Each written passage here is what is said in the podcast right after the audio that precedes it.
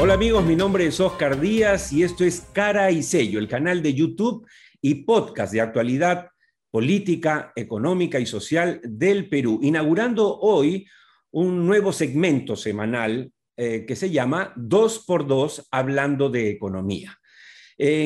semanalmente vamos a conversar con quien está conmigo al otro lado de, la línea, eh, vía Zoom, desde Nueva York, José González. José González es comunicador social, pero es un hombre especializado durante más de tres décadas en los temas de análisis financiero, radica en Nueva York y es permanentemente consultado en medios tan importantes como CNN, Telemundo, Univisión y varios canales internacionales de Centroamérica y Sudamérica.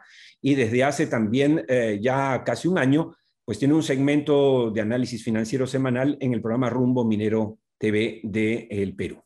Eh, bienvenido, José. Un placer tenerte inaugurando este segmento en el que espero podamos eh, compartir con los amigos que nos siguen a través del podcast y el canal de YouTube de Cara y Sello, pues nada, todo tu amplio conocimiento sobre la economía nacional y mundial. ¿Cómo estás? Encantado, Oscar, un placer siempre estar contigo. Empecemos, si te parece, dejando por favor de lado un poquito las, las falsas modestias eh, solamente cuéntales, por favor, a los que nos están acompañando desde hoy, eh, ¿cómo así llegas a Nueva York? ¿Cuánto tiempo estás allá y cuáles son los estudios que has llevado adelante? Eh, como mencionaba, yo estudié Ciencias de la Comunicación en la Universidad de Lima, donde nos conocimos hace ya varias décadas, y trabajé inicialmente en Caretas, cubriendo, y en distintos medios en Lima, internacionales, cubriendo eh, la guerra interna peruana y la guerrilla en Colombia, el problema del narcotráfico. Hice un primer posgrado en los Estados Unidos sobre estudios norteamericanos en Macalester College en St. Paul, Minnesota. Regresé al Perú y trabajé en apoyo con Felipe Ortiz de Ceballos eh, durante la primer, el primer gobierno de García. Entonces vi muy de cerca, yo estaba encargado del sistema de información de apoyo en una reforma que había dentro de apoyo y estoy muy de cerca en lo que fue el proceso de, decisiones, el toma de decisiones políticas en materia económica durante el gobierno de García, durante la hiperinflación de García. Años eh, intensos, años durísimos, sí. Eh, correcto. Y a mí el tema económico siempre me interesó y con Felipe aprendí mucho y la hiperinflación en términos económicos es una maestría per se. En función de eso, decidí hacer mi doctorado en sociología, eh, con la fortuna de que me aceptó la Universidad de California en Berkeley, que tiene el departamento de sociología más prestigioso de los Estados Unidos. y hice todos mis estudios en Berkeley de doctorado, hice la parte académica, no terminé la investigación ni la tesis, eh, pero en, en patología en el Perú, la guerra interna, la subversión, el terrorismo, la guerrilla, eh, la anomia, mi tesis de, la Universidad de Lima era sobre la anomia en el Perú y su expresión en los medios de comunicación. Eh, hice mis doctorados en patologías sociales y en hiperinflación. Eh, de ahí me, hice una transferencia, me transferí a la Universidad de Columbia en la ciudad de New York y hice una maestría en política económica internacional y en estudios latinoamericanos. Y en ese momento empezaban a surgir lo que ya se conocen como los mercados emergentes. La deuda latinoamericana acaba de ser reestructurada. La reestructuración va del 89 con México y Venezuela y termina con Perú. Con la ¿Desde cuándo radicas en, en, Nueva York, José? 1990. Eh, y graduándome... 30 años, sí, 31 casi.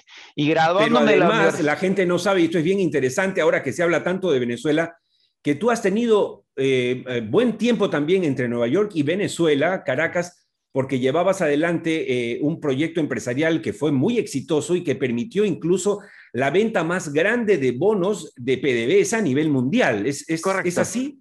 Sí, termino la historia para que, para que entiendan cómo es que terminé en finanzas.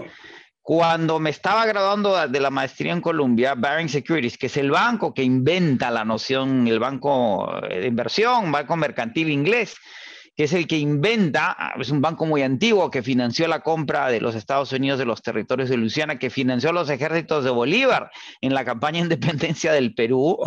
Eh, me contrata para abrir la oficina en Argentina con un grupo que ya estaba en Argentina y me contratan porque mi especialidad en inflación era muy útil en ese momento porque Argentina con Menem tenía tasas de inflación del 3000% y los MBAs, los, los, la gente de negocios de Harvard no entendían nada. Entonces, mi especialidad en inflación y mi experiencia en el Perú hace que cambie de rumbo y entre al tema de investigación de mercados. Y hace 30 años es lo que hago en los Estados Unidos. He trabajado en distintos eh, bancos de inversión muy grandes. Me especializo en crisis, en, en, en momentos claves. Paso de hacer esta investigación de mercados a finanzas corporativas. Nos independizamos ya hace más de 20, 20 años prácticamente manejamos un fondo de inversión en distress assets, se llama en, activos financieros en, problemas, compañías quebradas a punto de quebrar, países en procesos de ajuste económico. Y hace 15 años creamos GSG Advisors, que es la compañía que yo manejo, que nos especializamos en finanzas corporativas. Trabajamos para los emisores de papel y en esa experiencia he trabajado en Europa, eh, estuve en Hong Kong dos años con Crédit Lyonnais, banco francés, durante la crisis asiática.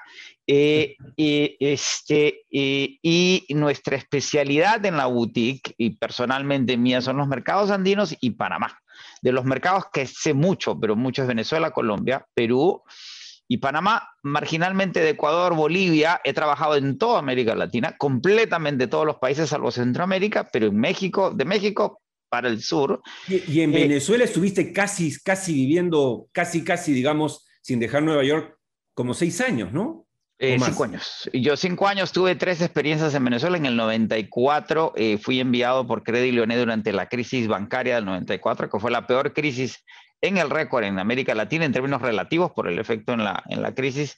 Estuve en los meses más duros de la crisis trabajando para Credit Leone, que era accionista del banco más grande en Venezuela, que se llama Banco Provincial del 96 al 98 trabajé en Venezuela con ING Bank, que compró Baring Securities, el banco en el que yo había trabajado años antes, durante la apertura petrolera y la elección de Hugo Chávez Frías a la presidencia de Venezuela fue el año 98.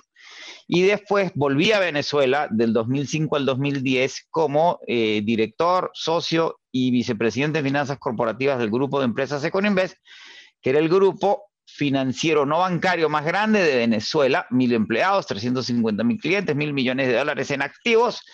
Éramos los, em, éramos los banqueros de PDVSA, la compañía de petróleos de Venezuela. Fuimos banqueros de PDVSA en lo que se llama en Venezuela la Cuarta República, el segundo gobierno Caldera.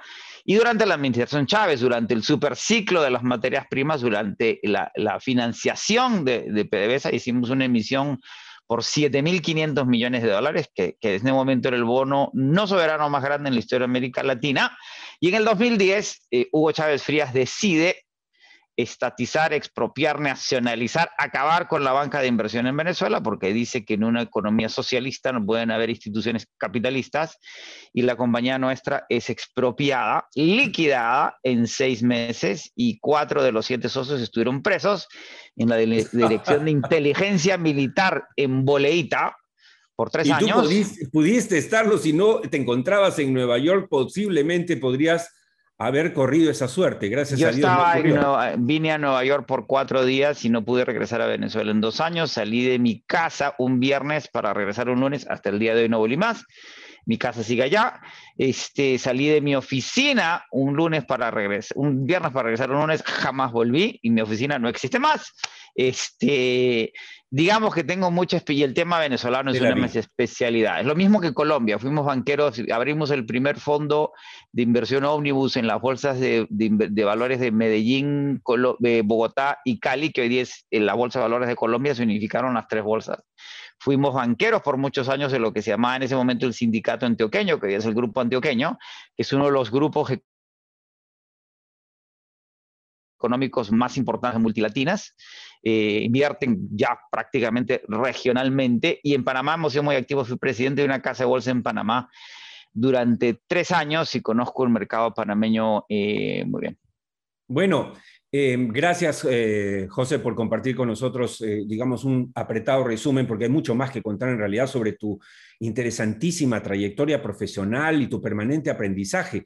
Eh, vale la pena, en todo caso, decirle a los amigos que nos siguen en el canal de YouTube de Caricello y en el podcast, que esa es la razón, lo que han escuchado es apenas una parte de la trayectoria de José, que es un hombre que efectivamente es una combinación, como yo le digo, un bicho raro, con cariño, es decir, porque es una combinación de comunicador que, es importante. Y, soy arequipeño. sí, y con, efectivamente, y con, eh, evidentemente, el conocimiento, no solamente de los libros, ¿no? no solamente que es un devorador de libros todo el tiempo, sino que además, este, eh, eh, sus, además de sus maestrías y posgrados, lo que tiene es maestrías y posgrados en la experiencia, porque ha vivido en la hiperinflación de García, ha vivido en la toma del poder de, Chávez, ha vivido la crisis en, Argentina, también inflacionaria, en Colombia, como nos ha reseñado. O sea que es esa teoría, teoría et praxis, ¿no? Como diría nuestro querido Desiderio Blanco, es lo que nos permite eh, em, conversar con él, nos anima a hacerlo semana a semana y compartir con ustedes estas lecturas, porque esto más que una entrevista es una conversación que, que haremos semanalmente con José. Dime, José. Y lo que, lo que digo siempre es que a pesar de tener una formación académica, yo estudié economía, pero no soy economista. Yo soy un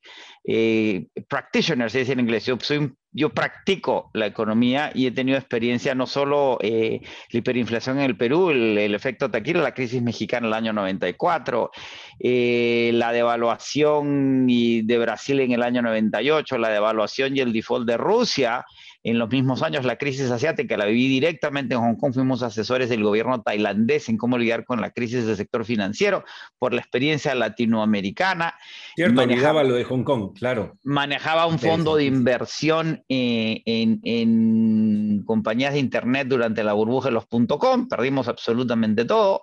Estuve en Argentina durante la devaluación eh, y el default del año 2001-2002 y la crisis consecuente. Eh, por lo tanto, mi especialidad es un poco cómo se lidian con crisis y, tengo una, eh, tengo una eh, experiencia, por así decirlo, en temas políticos. En, Wall Street se divide mucho lo político y lo económico. Yo siempre digo, es una continuidad. Lo político es económico, que es político es económico. Los ministros tienen cartera porque tienen presupuesto. Y sin la economía no hay política, sin política no hay economía.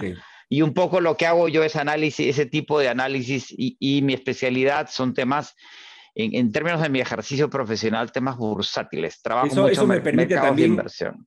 Sí, me permite aclarar. Por ejemplo, los lunes tenemos contigo y con Juan Carlos Ruiz un encuentro en el debate de la semana de cara y sello, en el Spotify básicamente, donde hablamos de política y de paso de economía. En este encuentro, en cambio, semanal, que sí tenemos a través del canal de YouTube de cara y sello y el Spotify con José González, básicamente vamos a hablar a la inversa de economía, pero ineludiblemente de política. Es imposible hablar de economía como una entelequia, ¿no es cierto?, como algo apartado de la política. Está íntimamente relacionado, porque por eso se habla de políticas económicas, amigos. Y vamos entonces al grano. José, tú eres además un experto en crisis y estamos viviendo en crisis. Estamos viviendo una crisis mundial que también es reflejada en el Perú. Sabes, yo recuerdo en la época que hemos vivido tú y yo, que empezábamos de García, que eh, todo el mundo satanizaba a García, efectivamente fue un pésimo gobierno, pero como si fuera el único que se peleaba con el fondo, el único que no podía pagarle y el único que tenía tendencias estatistas.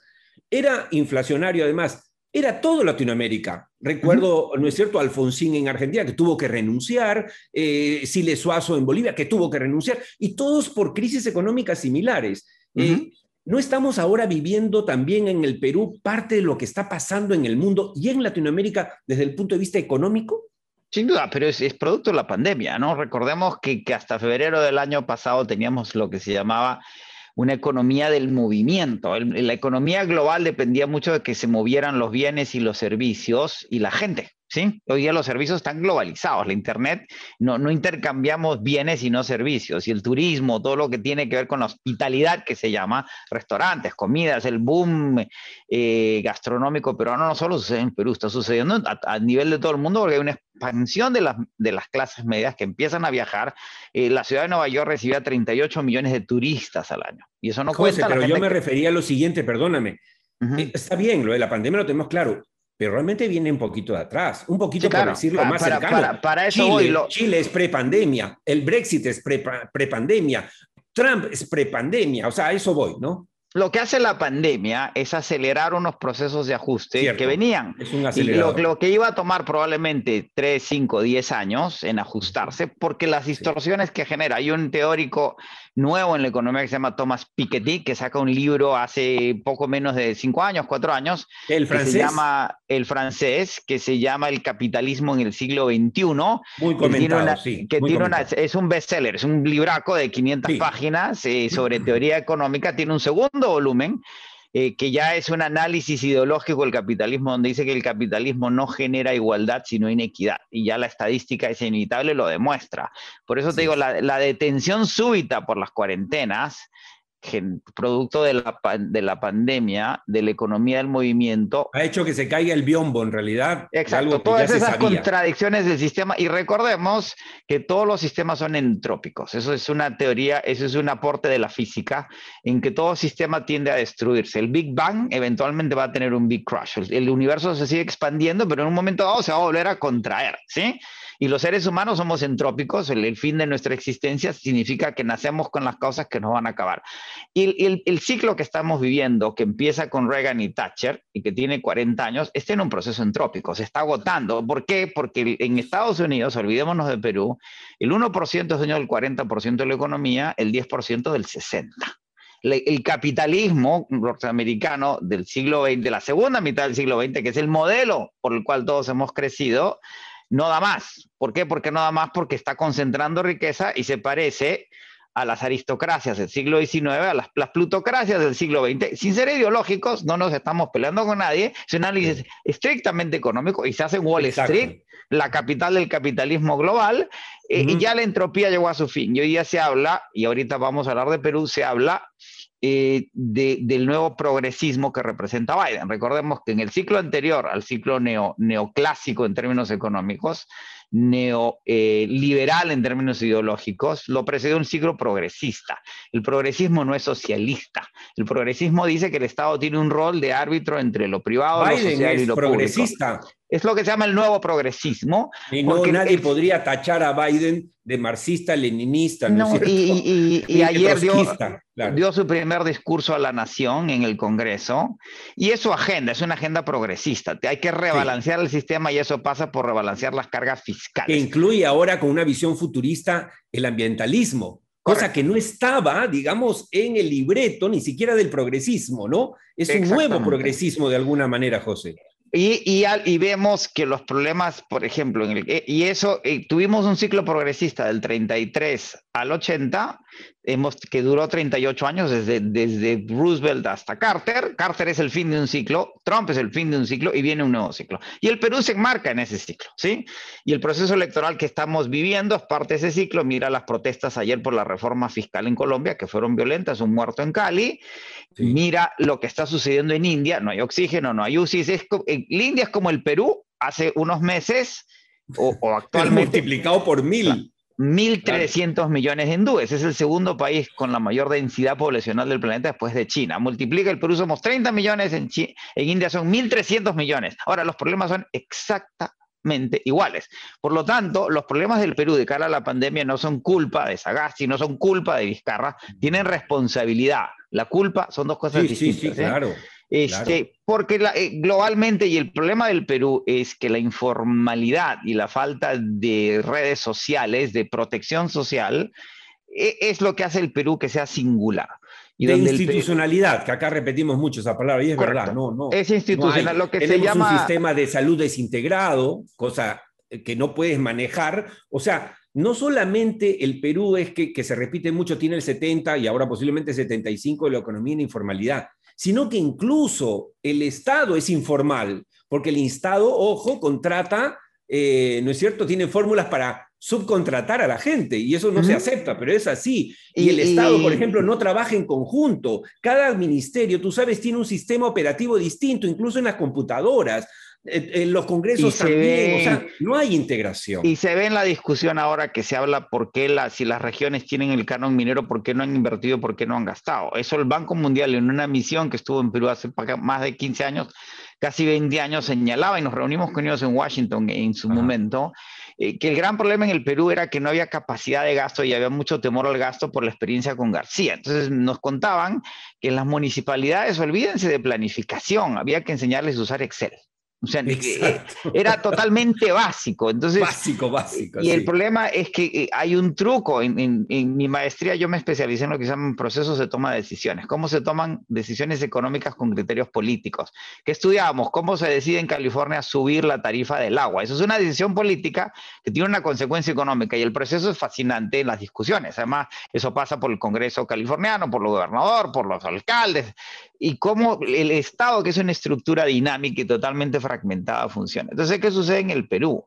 Que si el alcalde de, de, de, Huaraz no puede gastar, nadie lo asiste desde el Estado central a ese gasto, por lo que tú acabas de mencionar.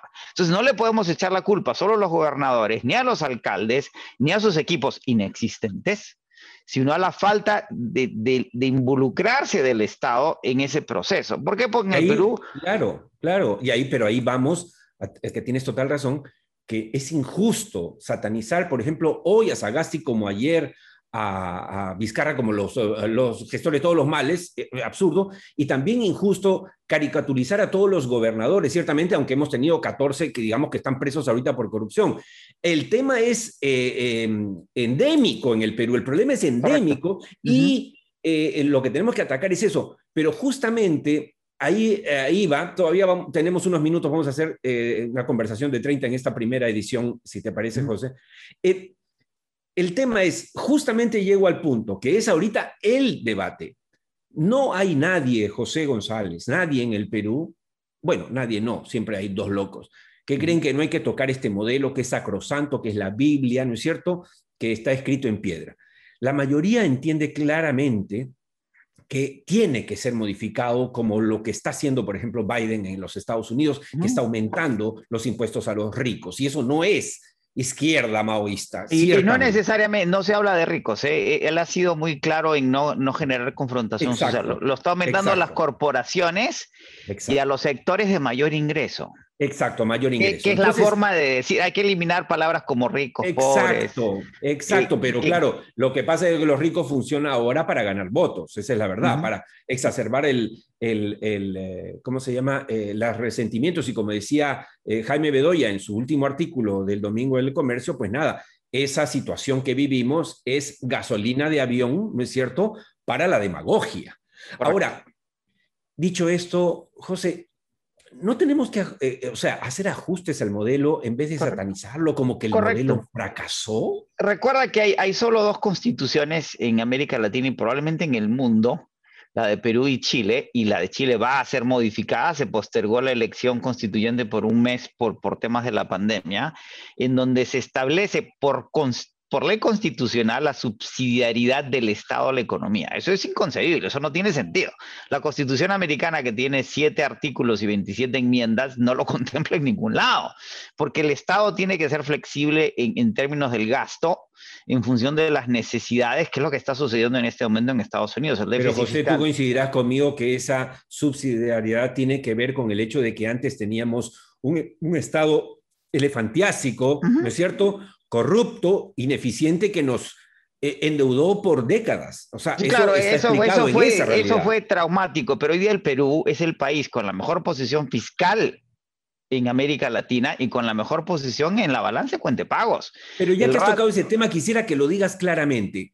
Si en la constitución actual dice que eh, eh, asegura la, la, participación subsidiaria del Estado, ¿Por qué debería cambiarse? ¿Cuál es la alternativa? Porque le da, flexibilidad al Estado. El, Estado, como lo entendemos, es Estado-nación.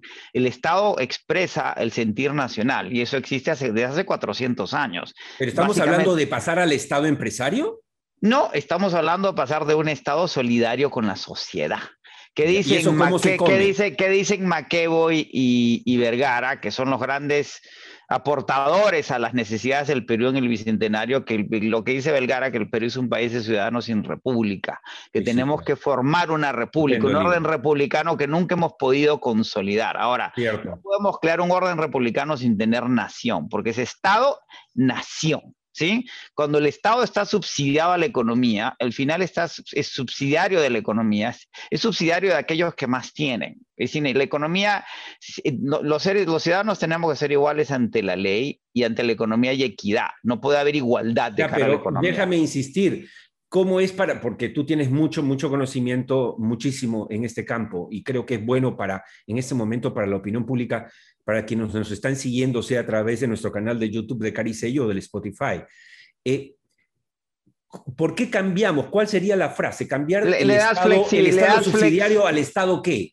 Eh, le das, nada, no es subsidiario. el, Estado administra la economía, la economía no administra el Estado. Por ley. Es básicamente quitarle el, el digamos, el, el, el objetivo de subsidiario. Sin más nada, decir que el Estado tiene flexibilidad de cara a lo fiscal y a lo económico, no es el Estado empresario, no es el Estado interventor.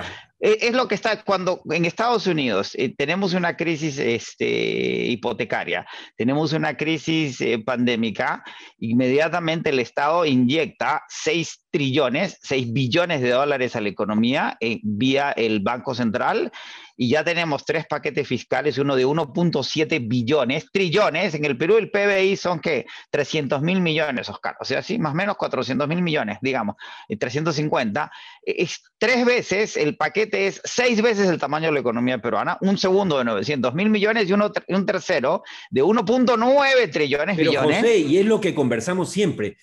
Tienes razón, pero tú eres peruano es el Perú. O sea, no hay. Pero... tú le dejas a los políticos entrar al gobierno, sea Castillo, sea Keiko, ¿ah? en este caso para aterrizar, y les dices, oye, tú puedes discrecionalmente convertir, meter la mano en el mercado. No, pero eh, Oscar, pero tú, no? tú, no le tú no le estás quitando, no estás eliminando la Contraloría, el Banco Central, el Congreso, no estás eliminando las partes del Estado que van a supervisar ese gasto. O sea, y eso es lo que sucede cuando se critica por qué las provincias no gastan, porque no las dejas gastar. Les haces la alocación del canon, pero no las asesoras en el gasto y todos esos dineros se acumulan. En plena pandemia, Oscar, el banco, las reservas internacionales netas han subido 5.400 millones de dólares. Yo, yo siempre doy el ejemplo de que eh, respecto a las regiones y a los, uh, los ah, municipios de... Es como darle a tu hijo, nosotros si le hubiésemos dado a nuestros hijos cuando tenían cinco años, un BMW. ¿Qué harían con eso?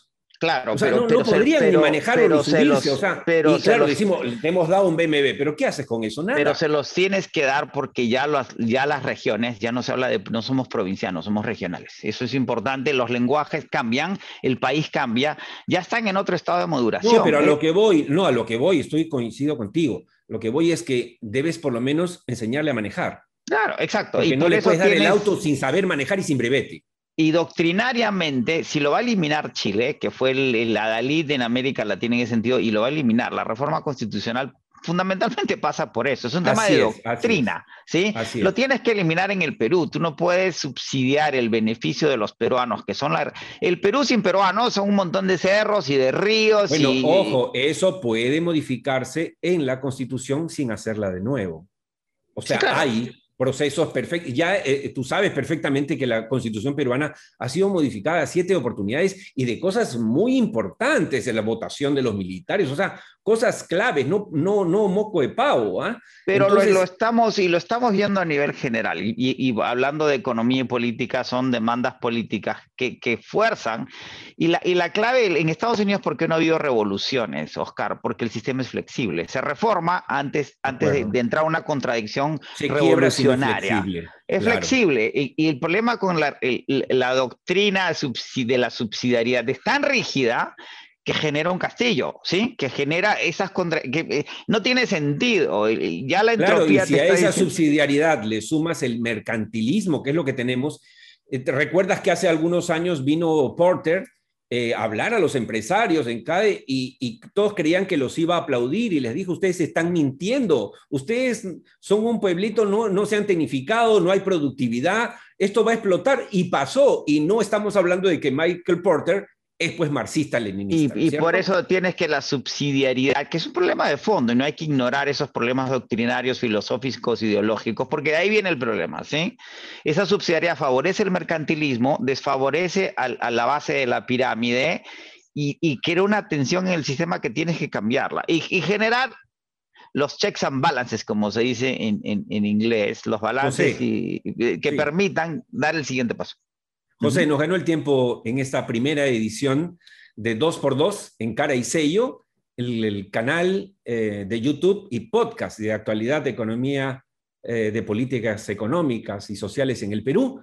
Eh, ha sido un placer hablar contigo y nos veremos todas las semanas para hablar ya de las noticias más importantes de la semana y luego obviamente del análisis como hemos hecho hoy día. Lo he disfrutado mucho. Muchas gracias José, por tu tiempo y gracias a ustedes, amigos, por seguirnos. Recuerden que esto es Cara y Sello, el canal de YouTube y el podcast de actualidad política, económica y social del Perú y que nos pueden ver, obviamente, en YouTube, pero también en Spotify o iTunes, salvo mejor opinión.